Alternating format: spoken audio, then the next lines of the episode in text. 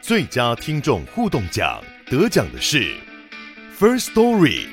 等等，还有一位是 First Story 和 Discord 共同得奖。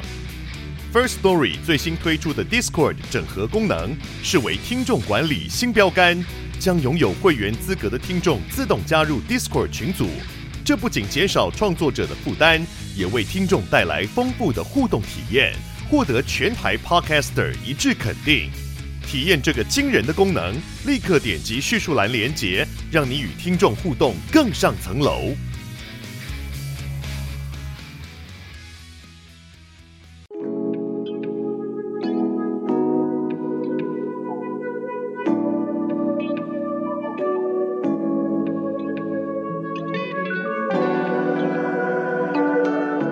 大家好，我是泰亮。大家好，我是迷之，听友留言，耶！第一则五星哈，他的名字叫大田真，嗨，你好熊猫外送啊，外送员是不啊，是？应该是外送的朋友哈、辛苦了。辛苦啊了。他说呢，感谢那哥迷妹啊，让我学习到很多历史人文还有传说，嗯，陪他呢跑单十六小时的旅程啊，啊，很辛苦啊、哦，十六小时很辛苦，加油加油加油！嗯他说超爱此节目啦，辛苦两位了。然后就说对不起哦，不知道是不是方便建议哈、哈，希望我们讨论国父孙文啊。嗯嗯，觉得这也是很凑巧，因为其实呢，我今天要分享的主题呢，就是中国明初、清末明初的那段历史，哦，那也会带到孙文。嗯，这个含量够不够呢？听友可以听听看，嗯那或者是之后我们可以再来加强。 OK，谢谢这位听友，谢谢你我们会继续努力的。嗯下一则哈，好，紧盯外汇汇率，之前有来留过。嗯，然后他在十二月二十七号的时候留言说：“发人省思，好喜欢这一集啦！因为我们二十六号的时候更新的是《庄子》，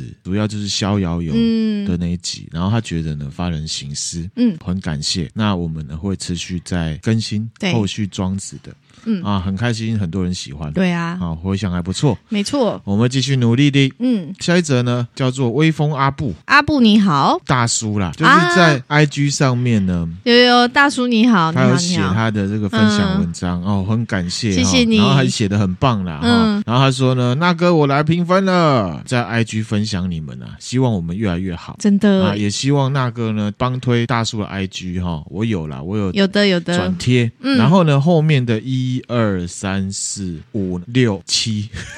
后面有七折呢，五星呢都是大叔的亲朋好友，对对哦，对，来，像下一则，他就是绿皮柳丁，嗯他说借老婆同事手机来送星星。 好，那下一则呢，又是我大叔借朋友的手机来送星 星。下一则又是我朋友的手机来送星星。再一则，他说大叔又来了，这次我借嫂嫂的手机来送星星。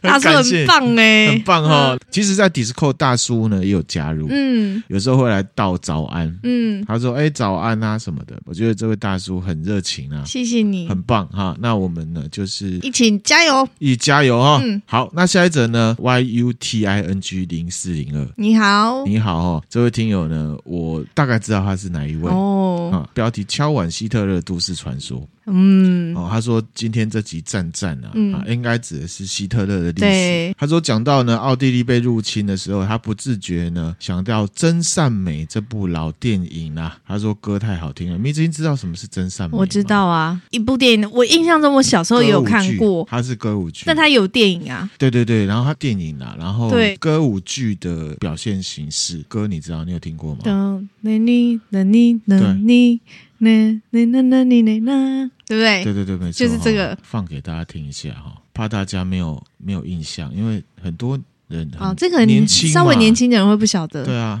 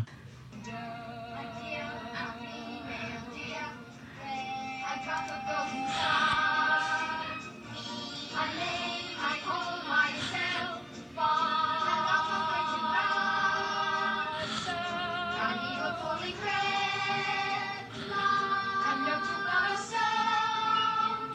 啦啦啦啦嗯啦啦啦啦啦啦啦啦，这首歌很很有名，非常有名，然后朗朗上口嘛，对啊，就是出自于这个真善美的。嗯。好，嗯，感谢这位听友，谢谢你谢，谢您。哎，几折了？超过了超对不对过了三好次三次折。那我们今天呢，分享听友的留言呢，就到这边。好的，好，那我们要进入正题啦。好，今天也是要讲历史啊。嗯，好，因为呢，呃，也没有为什么，就是我觉得讲历史还不错。好，之前分享第一百七十六集《共产党》的第三集。嗯其实那那有提到，我明知也可以回想一下哈、嗯提到说民国十年的时候啊，孙中山、嗯，因为一些原因要联俄容共，对在他过世之后呢，整个国民党内部分化失控，嗯中国就赤化了。对，那那含量有提到，对孙中山而言呐、啊，这是一个势力整合的过程。嗯啊，实际上他需要呢最实际的资源。嗯，那我们就是要来讲为什么为什么？什么原因让他决定要联俄容共？依照呢苏联共产党的想法，改组中国国民党的组织，建立了黄埔军校，在军事上同样引进了苏共的实际武力，还有军事面的管理系统。嗯，记不记得那时候蒋中正被孙中山派去苏联那边看，对然后回来还写一封信，他说其实很恐怖，对他也建议不不要，要对不对？嗯哈、可是孙中山跟他说啊，你想修这样啦，啊，我们怎么样怎么样哈、嗯有兴趣的听友呢，可以去听第一百七十六集，这一集跟下一集呢，就是要来分享历史，然后也说明了为什么他要联合容共。嗯嗯同时也带出来我们现在知道了中国国民党的发展，还有它中间的质变，嗯，另外一个思考的路线啊，应对该这啦，样说，就是切入哈。点不一样。那同时也会分享到呢，推翻满清之后的中国历史。嗯记得是在满洲国的上集也有分享到，呃，满清进入民国的时代。对然后那时候我讲到说啊，中华民国建立啊，不像我们以前听到的历史这么光明的正面跟顺利。嗯好，并不是说啊，一九一一年国父啊率领这革命党的人武昌起义，这满清的皇族就说哦，好啦，那整晚都整个给你你了，啦啊、没有拍拍啦屁股，嗯就 KO 了，这样没有哈，也不是说啊建立民国，然后大家肩搭肩啊，男女主角拥吻，然后呢拉远景，天空放烟火，然后大家在欢呼之类的，嗯哈 没有这种事情哈。事实上呢是另外一个乱世的开始。嗯那讲一下武昌好起义嘛哈，然后辛亥革命就是辛亥年。一九一一年的十月十号，在相对于当时清朝首都北京的南方，嗯有一个组织叫做中国同盟会，嗯主导起义。部分的新军就是陆军呢，第八正兵呢响应了。那这个新军就是他原本就是清朝的军队，嗯，之前也有分享过，嗯慈禧那集有讲到，光绪要弄，然后他不给他弄，就他自己把捡去弄。自己捡去弄。嗯然后那捡去弄之后呢，确实有做一些改革，把传统的清兵嗯现代化成为新式陆军，就是我们现在讲的新军。嗯，或者是北洋军。所以呢，这个武昌起义本质上就是南方的革命势力起义，部分的北洋军倒戈，倒戈因哦，为它本来是属于清朝的，清朝的啦对兵可是他响应了嘛，他等于是倒戈，他也想要起义，就对，了就本质上就是一个军事政变。嗯成功嘛，比较厉害的历史意义就是说，它结束了那块地方地质呢统治。嗯当时呢，北洋军也就是新军啊，陆军第八正兵响应了嘛，嗯，是黎元洪为首领建立了军政府二军都督府。嗯好，那这个地方是在湖北省的武昌。之后呢，相继就有很多省宣布独立，支持反清，嗯，这样子嗯整个市就起来了懂。总之那时候各地就加入要推翻满清，嗯而且各省都要独立，成立了军政府。几股力量，其中一股力量呢，也是主要力量，就是中国同盟会。嗯在鼓吹跟推动的。二军都督府的首领啊，响应的这个叫黎元洪嘛。黎元好、洪，他是谁？给你看一下他的样子。这名字好像没什么听好过胖哎，胖的，清朝末年啊，新式海军的将领，同时他也是后来中华民国的第一任正式的副总统。真的哦，对，天哪，居然没听过，啊、对，没关系，分享给大家哈。然后在袁世凯死了之后呢，他担任了两次的中华民国大总统。哈，是哦，以前历史有教过吗？哎呦呢，真的、哦，忘光光、了没关。系，哈，没关系的哈。 那他当副总统的时候，总统是谁？袁世凯啊，哦，就袁世凯的，对他是袁世凯的副总统。等一下我会都会讲，好好好好，等一下我都会讲，这个也是一个权力这个。斗争对是吗？对，权力这样来来去去的结果嗯哈、好那回到革命本身，嗯当时那块地方呢，进入了另外一个乱世。嗯，简单的讲，主要有三股势力，三股，嘿，这大家还有迷之音呢，稍微记一下，好都有关系的好哈。第一个就是呢，发起武昌起义的背后力量——中国同盟会，同盟会，成立在日本东京、东京哦，对的赤坂。好，翅膀我们有去哦我们吃过对好里面的成员呢有军人、嗯文人跟做谈判的。嗯，好，比方说孙中山，他就是。嗯好哦，，中国同盟会的领袖主要有几个，第一个就是孙中山，嗯，第二个是黄兴，黄兴，第三个叫宋教仁，嗯还有一些其他的也是很重要的人，比方说像蔡元培。嗯后来，中国这边北大的校长也是五四运动的推动者，特别 highlight 一下，你们之前也记一下哈。好，这个团体主要的意识形态，他们的理想，第一个共和主义，共和主义，第二个是三民主义，第三个是排满主义。排满，排满，因为那时候的清朝是满满族满族所以他们排满主义，他们也有在种族歧视的意思。多半都是海外留学的知识分子，在国外看到很多东西。嗯，满人统治的清朝这样是不行的。那第二股力量呢，比较陌生一点，叫做中国进步党。哦，中国进步党，对对，嗯中国进步 党。好、这个 leader 呢就是黎元洪，嗯，刚刚那个二军政府的都督，啊，嗯同时也是原本清朝的军人。嗯，好，那还有另外一个就很有名，叫梁启超。哦，梁启超就是中国进步党里面的，，对，梁启超他是康有为的学生。康有为就是光绪要做戊戌变法的时候推动者嗯哈、康有为他也是很日系的人，要效法就是大日本帝国嘛。找了谁？你记得吗？我之前也有分享过，当时大日本帝国的第一任首相伊藤博文，然后呢就被说啊，你们是在干预这个清朝的内政什么什么的。哎， 啊，然后同时也加上慈禧跟光绪不对盘嘛，对嗯把它软禁，然后这个戊戌变法就没了。可是后来慈禧的变法还是走这个路线，仿效日本的，嗯嗯回来中国进步党这个党的意识形态是什么？第一个是民族主义民族主义啊，呃很耳熟嘛，对希特勒。也有第二个是君主主义，君主，国家要有一个君主、嗯国王、皇帝这个概念的。嗯那第三个就是保守主义哦，你其实也可以想得到嘛，希望国家有个国王，那当然是保守保守主义。主义那第四个是宪政主义，第五个是国家主义。嗯，国家主义有没有也是也是很耳熟对？因为纳粹也是有国家主义，嗯嗯对不对？换言之呢，中国进步党相对于中国同盟会是更右派、更对保守的。对，结合到君主主义、跟宪政主义，还有保守主义，他们希望呢推翻满清之后，还是要有一个国王，对不对？守的政体是君主立宪。第三股势力呢，我们也很耳熟啦，就是呢代表清朝的北洋军势力、啊，袁世凯。嗯好嗯，，那这股势力呢，相较于上面刚刚提的这两个，是比较没有中心思想的。而且他在历史上的定位，那含量个人认为，在当时价值是在于他有最强大的军事武力，嗯还有财力、嗯民众的支持。嗯，那时候普遍的教育程度是比较差低的，对，啊，就是这三个。好，这边也补充一下，中国同盟会跟中国进步党这两股势力，并不是我刚刚讲的，或者是大家想象起来，这两个党好像很壁垒分明，嗯在彼此的势力当中，成员都是有互相同意或反对彼此意识形态的人存在。嗯，就是说，他们是不同的党，可是。党里面也是有哎、比较靠中国同盟会的，中国同盟会里面也有比较靠中中国国进进步步党党的，但是以最大公约数而言，大方向是一致的。嗯嗯那袁世凯这边就不是这样子的，一开始他不是要推翻满清的啊、我等一下介绍你就知道了。好武昌起义之后啊，中国各个地方嘛，遍地开花对，爆米花，爆爆爆爆。这时候呢，这个清朝的贵族们啊，抓了蛋嘛，嗯哎，怎么办？怎么办？嗯，舒适圈要没啊了，嗯这样对不对？那他们内部呢，几乎都一致认为这场军事政变呢，只有袁世凯可以处理，因为之前呢、有一个更大的战争叫什么太平天国，嗯嗯他采取的路线呢，就是什么以汉治汉，嗯找了曾国藩嘛。嗯，甚至后面中后期主政的慈禧太后，她是依赖以曾国藩为首的湘军汉人武力来平定他们所谓的内乱。嗯听那含量讲解就知道哈，就是成王败寇，嗯，对啊看， 角度，成功了就叫革命，没成功就叫叛乱跟真民的变耶哈。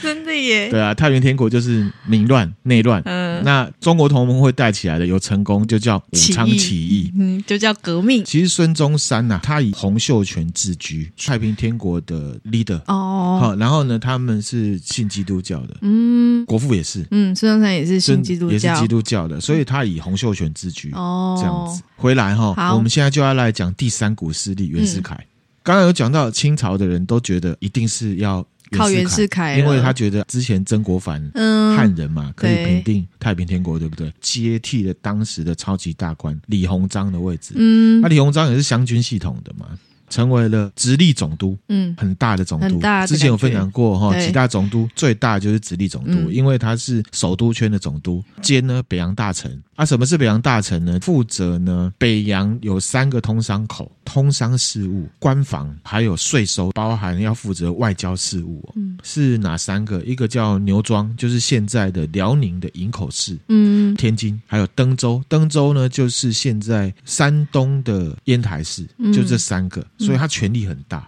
总督绝对是一品官的。后来慈禧主政的时候的变法，袁世凯也成为了北洋军队，同时就是新军的首领。嗯那他也参与了改革，他等于是军权、政治权跟商业权呢一手一掌握，手揽着等于是李鸿章二点零，曾国藩三点哦零这样子的感觉。进化版、强化版，可是呢，因为他是汉人，嗯不巧的是说，慈禧太后跟光绪不是一直斗吗？死前都在斗，嗯而且他们死期差一天，光绪先死，然后慈禧说啊哦，那我放心了，我也可以死了。 后来溥仪继位嘛，嗯那因为溥仪很小，所以呢是由太后叫做荣誉太后来垂帘听政。嗯那这时候呢，醇亲王载沣是当摄政王，这时候呢比较保守派的就是康有为，嗯他就写信给梁启超，好、师徒对不对？而且他们两个都是受日本教育，联络了肃亲王善祺去打击呢袁世凯。嗯，好、为什么？因为袁世凯是有武力又有那个还有一个他的血统是汉族汉人。人，嗯这个善祺啊，迷之音不知道记不记得哈、七三一部队那集有讲到，大日本帝国后来在东北执行蒙满运动，就是找他来当招牌。哦，他也是呢川岛芳子的生 父，到这边被打压的这个大官啊，袁世凯嗯突然间呢变成了各方势力吹捧跟争抢的人物。清朝要拉他起来当那个嘛，嗯然后他权力很大，对不对？嗯部分呢革命党人，南方这边相继独立的各省啊，嗯还有一些住在海外的清朝人都希望袁世凯呢支持革命党推翻满清，然后呢建立共和制的国家。嗯，换言之，他们就希望呢，袁世凯可以倒戈啦。对，整个大环境就是啊，所有人都讲说啊，我们之后建立共和啊，当然就是以你袁世凯为主，你就来当我们的大总统。嗯，所以等于是利益引诱他这样子，有非常多的例子啦。比方说，中国同盟会黄兴亲自打电话给袁世凯，嗯然后就跟他说：“我跟你讲啊，你如果哦接受共和哦，当我们大总统，你就跟拿破仑还有嗯华盛顿是一样的啦。嗯全中国南北各省都会听命于你啦。嗯黎元洪也说啊，只要袁世凯你可以同意的话，中华共和国那时候还没有决定要不要叫什么中名字嗯中华民国，所以说第一任中华共和国大总统就一定是袁世凯这样子、嗯捧他。可是真的是他比较适合吗？其实没有，因为他就是一个关键的位置，他代表清朝，嗯而且他的武力是最强最的强的，所以大家就一直灌他名汤，那也不得不嘛，对啊，因为拳头他最那硬，对他最大，因为要革命就必须还是要靠武对啊，力这袁嘛，世凯是长这样子哈、这个是他穿官服的时候啊，这个是后来他当了第一任大总统的时候。诶嘿，你说就是他穿那个军服的样子，看起来比较年轻诶，其实应该他那时候年纪比较大一点哦。有可能是服才装，是，我跟你讲，服装真的会影响一个人的年纪的还有判权断欸。力吧，让他骨也飘起来啦。看起来就是容光焕我发们啊。看很多明星以前不红的时候也比较对啦，啦，红了就变漂亮，变啊帅，变帅了嗯差不多啊差不一样感觉。那这时候呢，袁世凯等于是乱世出英雄的感嗯觉，嗯，北方跟南方都在抢他。那他不是更那个臭屁吗？更觉得自己很厉啊害。嗯当然，当然，我继续讲你就知道了哈。那因为握有军权，血统上又是汉族，嗯这个也是为什么南方的人要去抢他，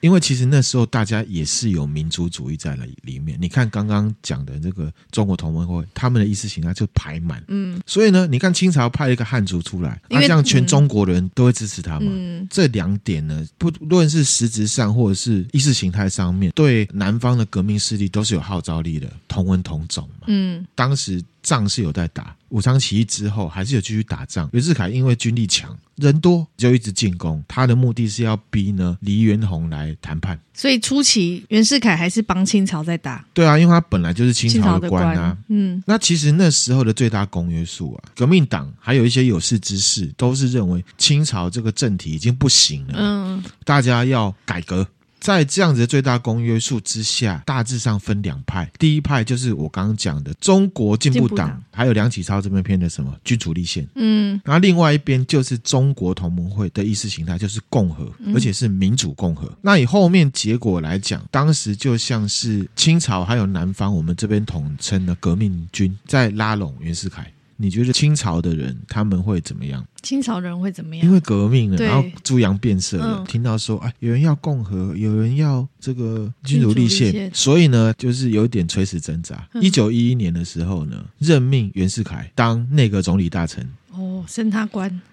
也不算内阁总理大臣就是说，我们同意君主立宪，哦，是这意思。，对，而且我们找袁世凯，汉人嘛，蛮聪明的耶。对哈就是退一步，稍微退一步的感觉。这时候袁世凯也公布了内阁名单，交通部长是谁谁啊，啊什么是谁这嘿样嘿，公布了这内阁名单，也都是以汉族为主。嗯，好，有没有看得出来？那时候的民族主义意识形态对应西方就是一战前嗯，奥匈帝国什么，大家都是民族主义的，嗯嗯跟后来三民主义提到的五族共和是不一样的。嗯，一九一一年的时候，十二月十八号，袁世凯打嘛，势如破竹，因为又是新四路军，就找了黎元洪来谈。嗯那讨论什么呢？讨论呢要让溥仪退位，嗯然后呢，这个满清退位之后要用什么政体？嗯好、他还是有谈哦。虽然清朝啊，那你就是内阁总理大臣了嗯嘛。袁世凯也是很会政治冲浪，对啊他一定要找对自己有利，他也是试着在找一个机会点，对不对嗯对他全部都要，也有生意人的头脑， 嗯就是去会谈谈判，好，其实刚刚有讲李元洪，其实一直吹捧他嘛，对提到说啊，那你来当这个中华民国的第一任大总统啦，那这件事情就称为南北议和，北军跟南军嘛。原则上大致的看，就是袁世凯为首的北洋军。同时，也是清朝的代表，北边的军事武力嗯比较强的，跟南边中国同盟会还有李元洪这边为主的革命势力来议和，说啊，来卖趴啦。嗯可是这样的结果啊，中国同盟会不同意，嗯他们要的政体是民主共和。还有另外一个状况就是说，中国进步党跟中国同盟会虽然最大公约数之下是要推翻满清满的。清，可是其实他们两个是一直在内斗的，视对方为呢竞争团体，意识形态也不一样。嗯共和制其实你已经大概知道了嘛，嗯哦简单的说就是呢，这个国家里面的所有阶级的人一起来讨论事情、决定事情，嗯而且领导者也不是世袭的，嗯，跟君主立宪是背道而驰，背道而驰呃的。不一样的。你只要讲君主，那我们共和意识形态就是不会接受的，对，因为嗯领导者不可以世袭。可是当时就是形势比人强，袁世凯的武力最强，权力最大，而且大家在抢。如果我站在这个南方革命党的势力，他一翻脸转个身，代表清朝的势力来打我，我的 GG 啊！嗯南方独立的各省啊，开始组建中央临时政府联合会。嗯，一九一一年十一月二号，好、稍早议和之前虚位临时总统空下来，让袁世凯呢。来当，来当嗯，虚位，虚位这的意个思，虚位的意思就是说，这个要空下来，所有人都不能当，哦哦，只有袁世凯可以当，懂懂，就等于是利诱他，你来你来，嗯卖怕卖怕这样子，而且是总统，为什么代表这个国家不会是君主立宪？嗯，那你所以革命势力他们有一个共识，就是总设立总统，中华革命党嗯虽然他们代表的是君主立宪，可是那时候的主要的势力是中国同盟会嘛。嗯，革命党这边的三个势力有一个共识，就是还是走共和路线这样。好，可是以结果论事啦，嗯哈、嗯后来结果论我们知道，孙中山在民国建立之初呢是临时大总统，嗯，正式大总统呢是袁世袁凯，世凯对，有点像是交换条件。嗯我在网络上看到了一个蛮特别的嗯历史论述，说呢，真正推翻满清的是袁世凯，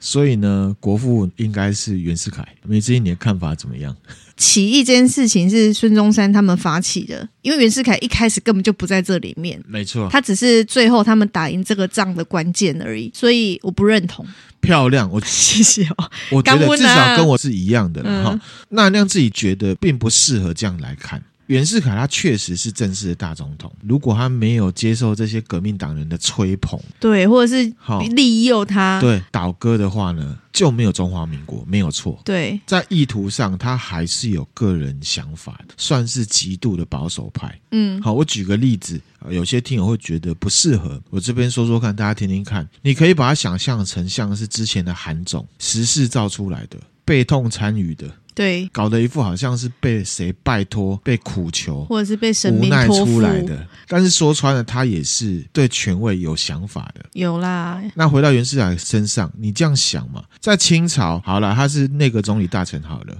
他头上还有人呢、他算是呢接受了南方革命势力的利诱，才登上了真正的权力高峰。嗯，在那个乱世里面，选举这个概念还没有被大家认识的时候，他会当第一任大总统，看起来万民拥戴，是因为他拥有什么武力，军权？没错，嗯而且他代表清朝势力。嗯，民国建立呢，说穿了，并不是他努力产生的。对，不是，或者是说他本身有什么理想而去做出来的东西。这边有一个明确的例子，我分享出来哈。因为呢，一九一一年南北议和的时候啊，十二月二号，袁世凯他透过当时的报纸《时报》。说出了他的想法，他说呢，中国进步党里面有两种人，一种呢是主张民主共和，一种呢是主张呢君主立宪，不知道中国人民呢是不是有想要当共和国的国民。那其次，他也怀疑国民是否成熟，可以担任共和国的国民。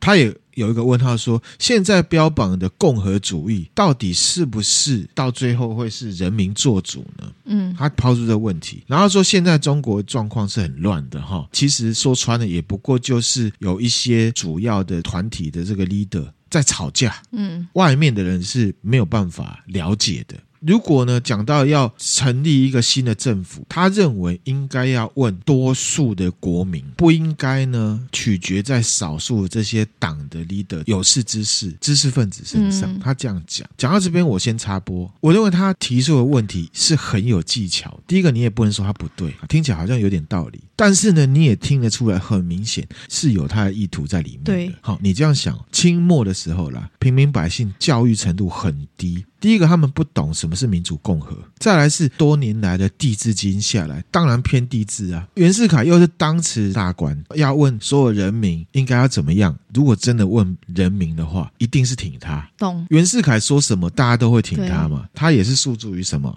民粹嘛。嗯，然后呢，他又接下来讲哈，那上面的很多的这个讨论，不管是要君主立宪还是共和啊，包含了很多这些人的利益在里面啊，所以他们有很多的意见啊，学界也好，军界也好，或者是士绅或者是商界，各自各自都有他们的目的，然后他就说啊，这些都是一些小团体，而且小团体意见都不能融合，所以会吵起来。然后他就说啊，现在清朝政府虽然没有啊说服大家、收服人心的方式，可是呢，已经颁布了宪法了，嗯，君主立宪。你看哦，他问了那个东西，然后再讲了这个东西，因为他本身已经是内阁总理大臣了，对，他先保底自己是内阁总理大臣了，嗯要大家追随他，同时又问所有人民你挺什么，其实就挺他嘛，嗯讲到最后呢，其实如果你问我哈，我觉得哈君主立宪比较好啦。嗯，好，而他就且在呢，带风向啊，对哈，袁世凯他说我的想法是说，我应该要留着哦清朝的皇帝做君主立宪，我们要把以前啊满族跟汉族的歧视这种事情啊一扫而空啊，我嗯们不要有这歧视。所以其实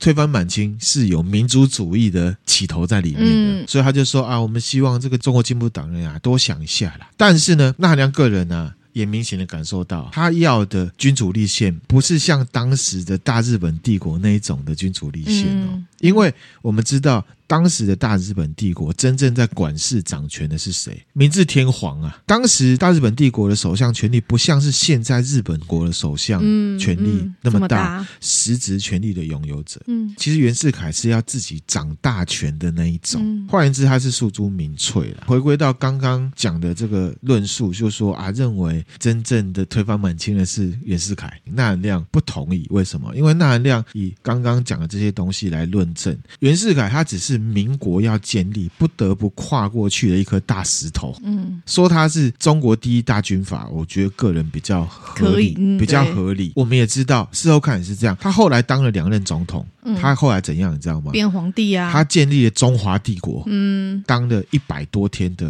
当皇帝，皇帝，这才是他真正的想法。对，他要当皇帝。回到当时大家还在吵，然后他就讲了这一篇哈，现在听起来啊屁味很重的嗯文章。那南方的这个革命势力要怎么样跨过去？那含亮刚刚讲的那颗大石头，就是呢不情不愿的，可是又要表现的很热烈的，让袁世凯来当总统，嗯用这个位置堵住他的嘴。嗯而且呢，也看得出来南方势力里面呢、是有斗争的。因为呢，十二月四号的这个上海会议又根据汉口会议的精神，要虚位呢等这个袁世凯来当，同时呢也决定啊，因为袁世凯还没有嗯确认嘛，就决定啊大总统的这个位置是由大元帅来行使，就选了中国同盟会的 leader 之一，也就是黄兴来做大元帅。嗯，那同时，他也是中国同盟会的 leader 里面呢，真的有下去打仗的。哦，遭到了黎元洪反对。嗯他说：“为什么不是 我？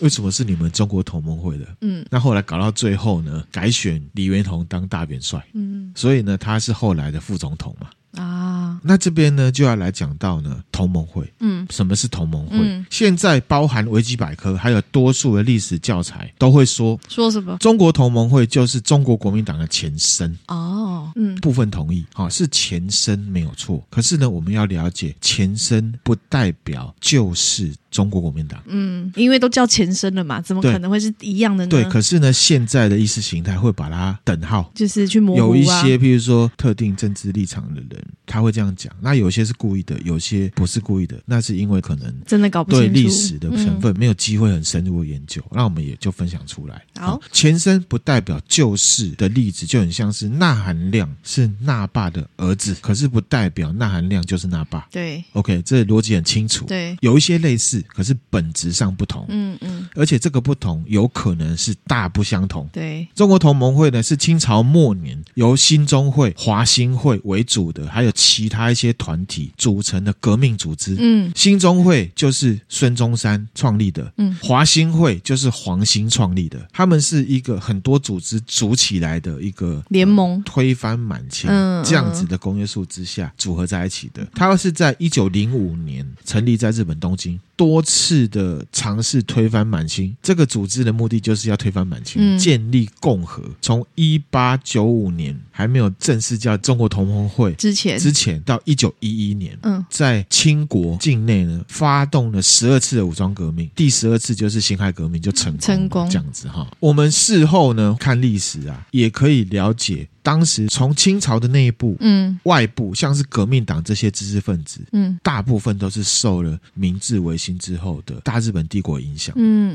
嗯，看到希望，不只是这种影响哦，制度、想法，嗯很多东西都是明确的受明治维新，对大日本帝国这个国家影响，就是直接学习它，嗯甚至有的就是啊，我们维新就好了；有的是直接想到是要推推翻翻他，制度、意识形态、嗯典章制度，都是、嗯，推翻是推翻嘛？那推翻之后要干嘛？就是要建建立立很多东西，很多东西，什么东西，全都部是都学日本学那对边，嗯，不是只有推翻这件事，嗯我们讨论也不是只有推翻这件事情。刚刚讲的内部就是这样，嗯外部也是。慈禧太后呢做变法也是学日本。关于慈禧太后的那一集介绍，我们就有讲到这个历史对了哈，分享给大家。中国同盟会呢，刚刚讲它是建立在日本，对为什么你知道吗？因为多数的成员都是留学日本的知识分子。嗯嗯刚刚有讲到三个领导者，孙中山，孙中，山、宋教仁跟黄兴黄兴。孙中山是留学檀香山的啦，嗯就夏威夷那边。其他两个呢，宋教仁他是留学日本，日本法政大学的，嗯后来还念了早稻田大学。嗯黄兴呢也是留学日本的，这边就是要强调说，武昌起义之后，清朝的统治结束了，在之前跟之后，在很多的制度、改革思想、意识形态上面，大部分都是明治维新之后，大日本帝国为仿效对象。嗯嗯换言之，什么？里面很多是哈日族的，对。觉得他们的制度比较好，就是意识形态也是对啊，往而那边靠的且地理位置或文化好算是相对相近的、啊。好，我们等一下还会再分享。讲到哈日族嘛，对，甚至呢，孙中山本人啊，嗯嗯，就有两个日本名字，第一个就是我们常听到的什么中山桥，中山桥，另一个叫做什么高野长雄。嗯那这高野长雄是有典故的啦，它是取材自呢，在幕末有很多的有志之士，嗯他鼓吹什么维新嘛。嗯嗯，日本的维新呢最有名，我们常听到就是坂本龙马嘛。嘿，好，除了坂本龙马之外，还有非常非常多的知识分子跟有志青年啊，其中有一个呢叫做什么高野长英，好，他长这样子，高野对，是个和尚，他光头，你不能说他和 尚，你会说巨石强森是和尚吗 等？一下，因为我远或远者看他很杰森像斯坦穿，森，我远远看他很像冯迪是所谓穿，是和尚等听 我解释，我远远看他很像外面是一个袈裟，里面是黑色的那个那个那就个是一个日式和的尚衣服服啊而已啦。啊我远看没 OK，好，这个高怎 样，高野长英呢，他同时也是蓝学的学者。我们之前分享日本的历史，嗯蓝学就是国外的学士嗯嘛，嗯啊、嗯一些学问这样子哈。那在一八三九年幕府这边呢、他们为了打压这个蓝学，为什么？因为有很多国外的进步的知识的话，会影响到他们的统治。嗯，懂，他们就弄了一个呢蛮社之狱，有点像是追捕一些异议分子或者是嗯嗯观念太新的人。高野长英呢被判了终身监禁。哦，啊，那一八四四年因为监狱火灾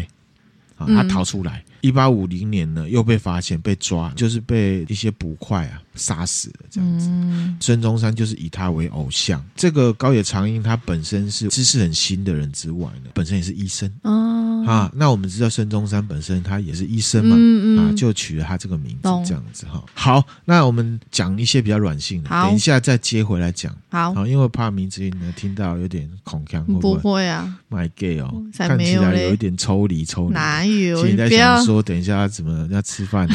没有好不好？ 讲到孙中山嘛，我们都知道孙中山的太太叫做宋庆龄嗯，啊，中共呢会称她为国母啊，然后呢，我们台湾的某一些人也会说她是国母啦。嗯，好，但我个人不是不认为算是，嗯，不不算是，怎么？因为呢，其实后来蒋中正清党嘛，一样，共产党第三集有分享到，对清党他跟蒋中正决裂，他老婆跟他决裂哦。对，蒋中正清党的时候，孙中山已经过世了。嗯嗯那他为什么要清党？因为呢，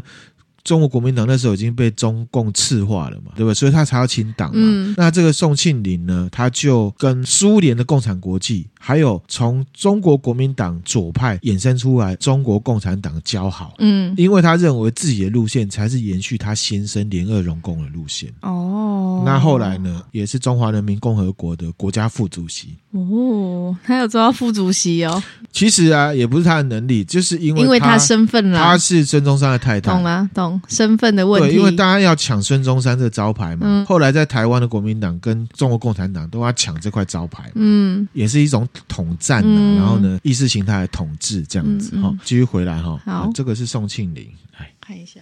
其实算是漂亮了。OK，好，哎，宋庆龄就是那个小他很多岁那个嘛。对，回来我要说的是呢，其实呢，孙中山他有五段感情，好多，蛮多的。他不是在忙革命嘛？怎么有时间谈恋爱啊？有有有有有，哎，厉果害的然人没有厉害时的间管理人大，师厉害的人都很会管理 One 时 of 间。 them，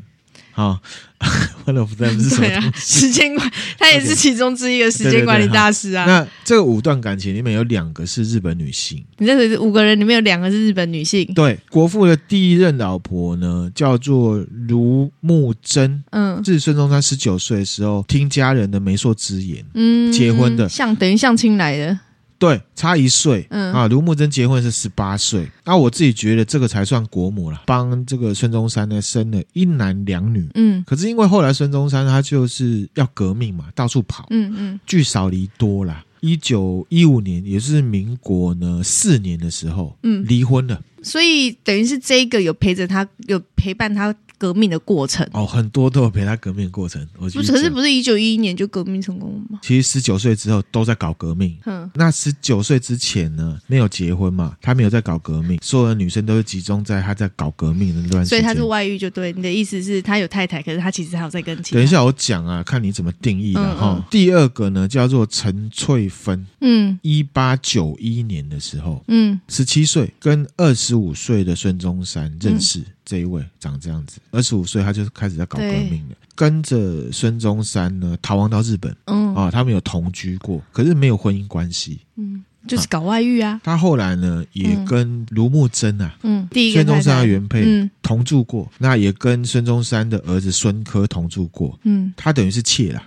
哦，然后就支持呢孙中山推翻满。现在讲外遇对啦，嗯可是那个时代并没有是可。以啊、哦我忘了，我忽略了可以有妾这件事情。那时好候，，哦陈翠芬她本人呢，也是支持孙中山推翻满清的，嗯好、嗯甚至跟他一起逃亡嘛。哦，嗯真爱吧。啊他跟孙中山分手的时间呢不确定啦。那再来呢，宋庆龄嘿，好、在民国二年推革翻命满成清功了，。对，二十二岁的宋庆龄跟四十九岁的孙中山结婚了，嗯，差二十七岁。金腰许我没有，那当时呢是受到宋家的反对嘛，那嗯原因就是年纪差差太多太多了。啦。好、那同时这个宋庆龄的妹妹啊，宋美龄嘛，哎，她是嫁给了孙中山当时的属下。对，蒋中中正嘛对，我刚刚讲的这三个里面呢，嗯在孙中山的传记，他承认的就只有卢慕贞嗯，跟宋庆龄，陈翠芬没有被对，当做是妾他认的可这样子，嗯当做是妾的哈。好另外还有两个，嘿日本人，第一个叫浅田春，他是一八八二年出生在静冈，嗯一九零二年就过世了，二十岁，十九二十岁就死好年轻哦哈、是孙中山逃亡到日本的时候，日本的时候呢、嗯认识的，而且就因为漂亮，她本来是一个女士，家境不太好的仆人啊、嗯哦，认识了之后，她也当孙中山在日本非正式的日文翻译。嗯，跟孙中山在一起的时候十七岁，啊，孙中山的时候三十三岁，这是人够把酒吼，假 UK 也够把酒，对够对微对等，啊。其实哦，讲到这个话题啊，女生一定是像迷之音一样义愤填膺的啦。哈、嗯，阿伯嘞，好不然 OK 嘞， OK，好， 作为女性会像我一样，作为男性是否像你一样面带微笑讲着？我如果是站在历史的角度来看的话，嗯我不会这样看。像之前有听友希望我讲那个对小天使事件啊，哦，之后 呃是主这太题沉重了，是主题来分享。嗯好，OK，好，此一时彼一时。嗯你要讨论一件事情，如果你站在历史的角度看的话，你就要站在那考时量候的当，时的意识形态跟社会环境。嗯好，好啦，好啦，好。对啦，对啦，那在研究孙中山的历史的历史学家有提到，就是他过世的时候，其实孙中山很难过，嗯应该也算是真的谈感情。嗯好、下一个呢，我觉得这个女生就真的比较可怜，哦，好、叫做大月薰，来你看一下，大月巡也是很也是很清秀啊也，是很清秀对啊的女生、哦。嗯其实国父本身也蛮帅的啦，挑也是都挑美女啦，我公斤呢哈。大月薰她是一八八八年出生在日本神奈川的嗯横滨，哦，很有冰哈人嘛，，爸爸呢叫做大月树堂，嗯是商人，跟孙中山本来就是朋友。啊，好、反正孙中山就是经常会逃亡去日本，嗯就逃 亡，经常逃亡也在经常逃哦就是亡，满清的人追杀嘛，嗯哈、那回他去又出来，回去又出来，四处跑，然后他逃亡到日本的时候呢，那段期间就是大月树堂协助他呢躲藏，嗯，那也是因为这样就认识了大月树堂的女儿叫大月薰，嘿，那一九零二年的时候，三十七岁的孙中山就向大月树堂提亲，要娶大月薰。那时候大月薰十五岁，什么东我西还啊？是强调哈，我们是现在的时代回去看是这样。即便是那时候的时代，他那个谁，那个封建时代很多哈都是年纪很小的女生就要结婚了。哦，我觉得好，这个没有问题，就是那个时候年代那么年，就是那么小结婚，OK。我的意思是说，他其的实我那没有个。觉得 OK，只是说那是一个当时普遍的状这个状况况。对，我的意思是说，那个浅田村才刚奥子，他立马提亲这件事情，哦，那你也要想啊，你说他立马，其实他在中国还有一个老婆啊，就是这个对啊，因为你就说他他们是可以啊，对了，有没错，正宫跟妾嘛，对了，没错哈、好，我同意你之前的看法，人渣，这样可以吗？嗯就是就是，即便他们当时可以那样，感情面他也不是嗯啊 OK 什么本来我就有分享到历史上的人物历史定位跟他私底下的师德是要分开来看的嘛。好，就很像是我们选政治人物，我们到底是要选道德魔人，还道是德要选魔人，嗯还是要选能力强的？嗯，好，这个也是米之音受到中国数千年来儒家思想的捆绑嘛。我们之前庄子那集也有讲到啊，庄子不就讲一个故事对啦，知道啦。哦，你很树孝顺，父母亲过世了，你受到一个皮包骨哦，那你很棒，你可以当官。没有啦，也不是啦，哦对啦，懂啦，懂了哈、嗯 o k 好，那回来大月勋十五岁嘛，那一开始大月树堂是拒绝的，因为他的说法就是大月勋还小，可是后来还是答应了，嗯嗯，所以呢，当时这样子的概念是也算是可接受的啊，父母亲答应的哦。而且大月树堂他不是穷人，他是也商人，也不存在说嗯哦呃因为家境不好买了啦卖了一个漂亮的女儿给一个有钱人的概念，也没不有，是，他应该就是看觉得孙中山是一个也有交情嘛。对，然后加上可能又是有个理想抱负的人，对，有所才以能，对，所以在概念上是可接受的，对对不会对像我们现在在看这件事情，就是禽兽 animal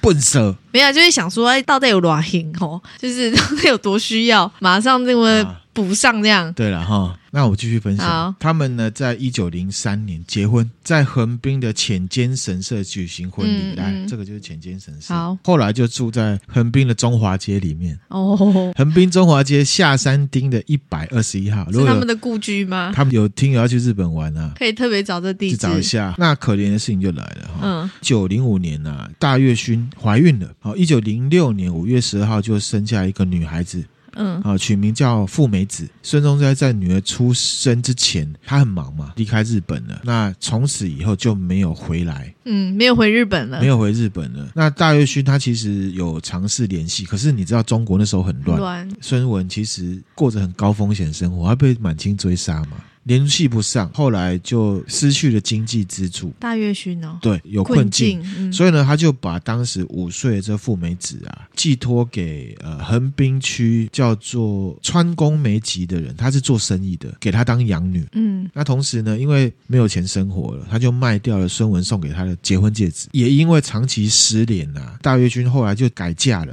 哦，嗯她嫁的也是有钱人，然后哦有嫁好，改嫁给静冈银行的总裁的弟弟，哦，叫三轮秀司。嗯，然后后来又改嫁给一个寺庙的住持，这样子，他改嫁两次。哦川宫富美子长大之后啊，妈妈才跟她讲说她是孙中山的女儿，嗯因为呢这个富美子叫做 Humiko，嗯，这个 Humi 呢念起来其实在日本就是文的意思，代表她是孙文的小小孩。孩，大月勋算是一个有点可怜啊。对啊，那的女孙中性山难道都没有挂心远在日本其的实是那个他史吗料？上面是有记载，他们还是有书信往来。可是因为孙中山那时候过的生活真的非常的高风险，所以他也没有他也在中集啊，他在找很多的资助要去革命就，自顾不暇了。对，有点自顾不暇。说实在是这样。那就这个真是蛮不 OK 的，那这段历史啊， OK。是在台湾的政治开放之后才解除的、哦。嗯根据啊，孙中山研究专家有个日本人叫做久保田文次，嗯，他发表的这个书里面呢，披露了我嗯刚刚讲的这件事情。对其实，在一九八四年哦，一九八四年哦，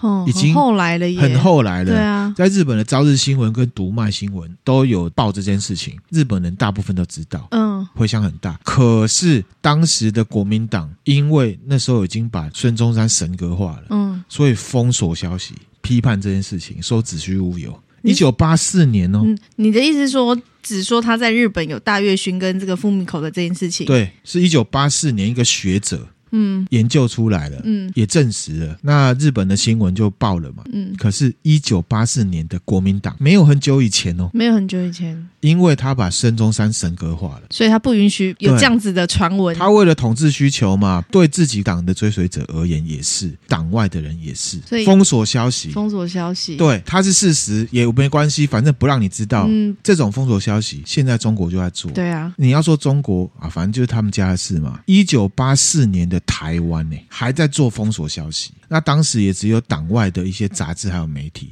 在报道。嗯当时的党外是什么？《智利晚报》，还有什么《自由时报》。啊，《自由时报好》嗯分享给大家。之后呢，是因为台湾的政治环境逐渐的开放。嗯大家才知道这件事情的。嗯那亮自己的看法，刚刚迷之音呢干掉很多了哈。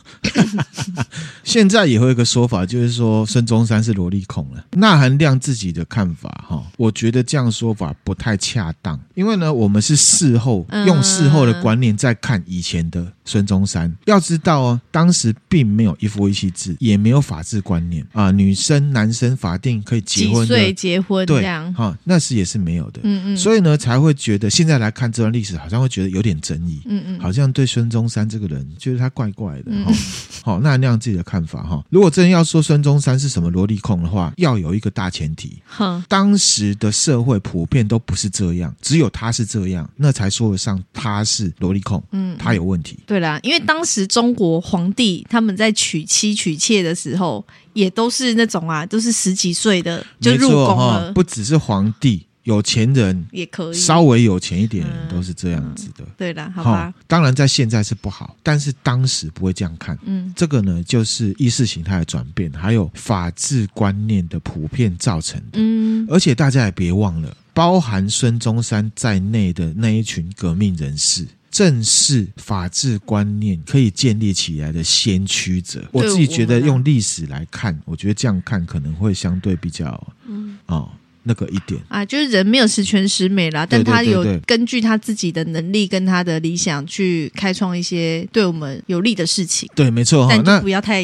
严格严苛是吗？换个说法，我们可以说呢，孙先生啊，他是呢光源式计划的支持者。什么？豆知识分享给大什家么什哈。么是？什么是光源式计划？它本来呢是日本 A C G 的术语。什么是 A C G？就是动画、漫画跟电玩。对， ，anime、comics、game。哼，直接讲历史由来，你就知道这个光源式计划是什么了。哈好典故是出自于日本古代一本书，叫做《源氏物语》。嗯源氏物语》的主角叫光源氏。嗯那这个光源氏呢，把小他九岁的一个女生叫做若子接到他的家里面，因为她是贵族，从十岁就开始培养，让她呢成为自己心目中的妻对子。象，嗯哼，等她长大之后，就娶她为妻。嗯这个就叫光源氏计划，哦，指的呢就是一种培养计划。嗯那嗯啊台湾我们会说十八年培养计 划，嗯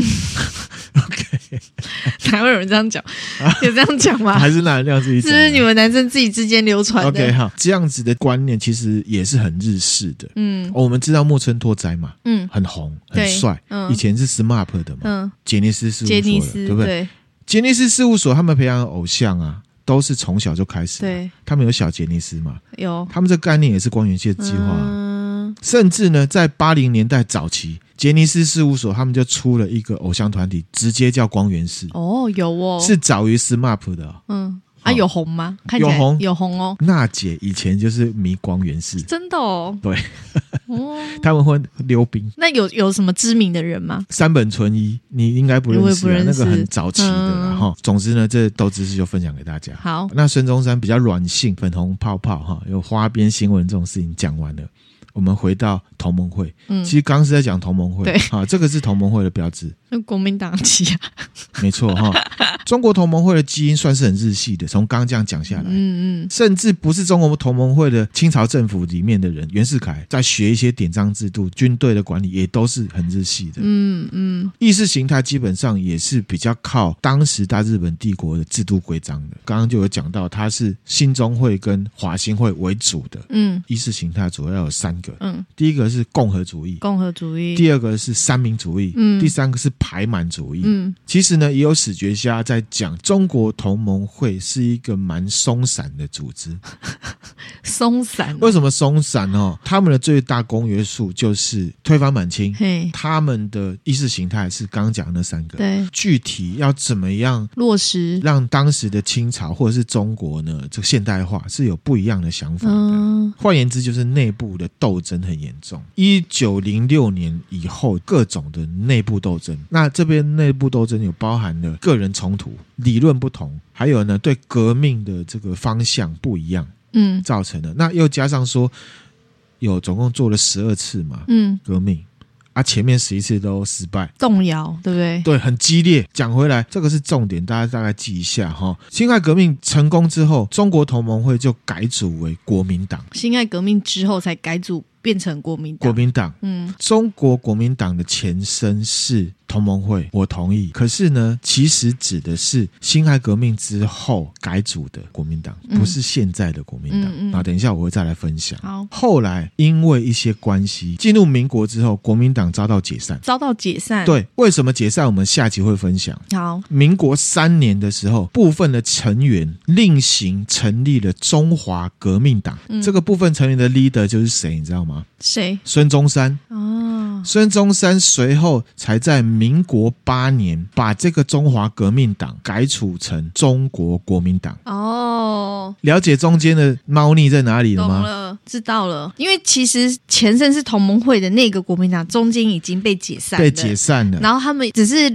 领导者就是孙中山，他另外组一个中国革命党中华革命党中中华革命党，然然后后中华革命党才又在民国八年改组成中国国国民党。党，所以严格来说，严格对来讲，丢中国国民党前身是中华革命党，对，懂了？跟新中会其实要切割来看的。嗯嗯，所以呢，我们现在在讲新闻里面看到的中国国民党的时候呢，我们不会，可是很多人会连接到当时那个推翻满清、嗯满腔热血的中国同盟会，然后就会说中华民国是属于中国国民党，因为他们创建民国。历史这样讲下来，你觉得创建民国的真的只有中国同盟会吗？大家的努力不是只有某一个谁。如果真的要讲，那也可以讲是袁世凯啊，对不对？好、可是我觉得蒋元世凯又更牵强更牵了强嗯哈、在我们台湾的以前的党国教育跟特定意识形态清洗之下，就会自然的把后来的中国国民党跟中国同盟会建立的中华民国连接起来。中间唯一的连接就是什么呢？后来台湾的中国国民党神格化的孙中山。只有孙中山是一个贯穿全部的一个对，人可物而是已。其实本质上是不是大家会因为 icon 是一样的？对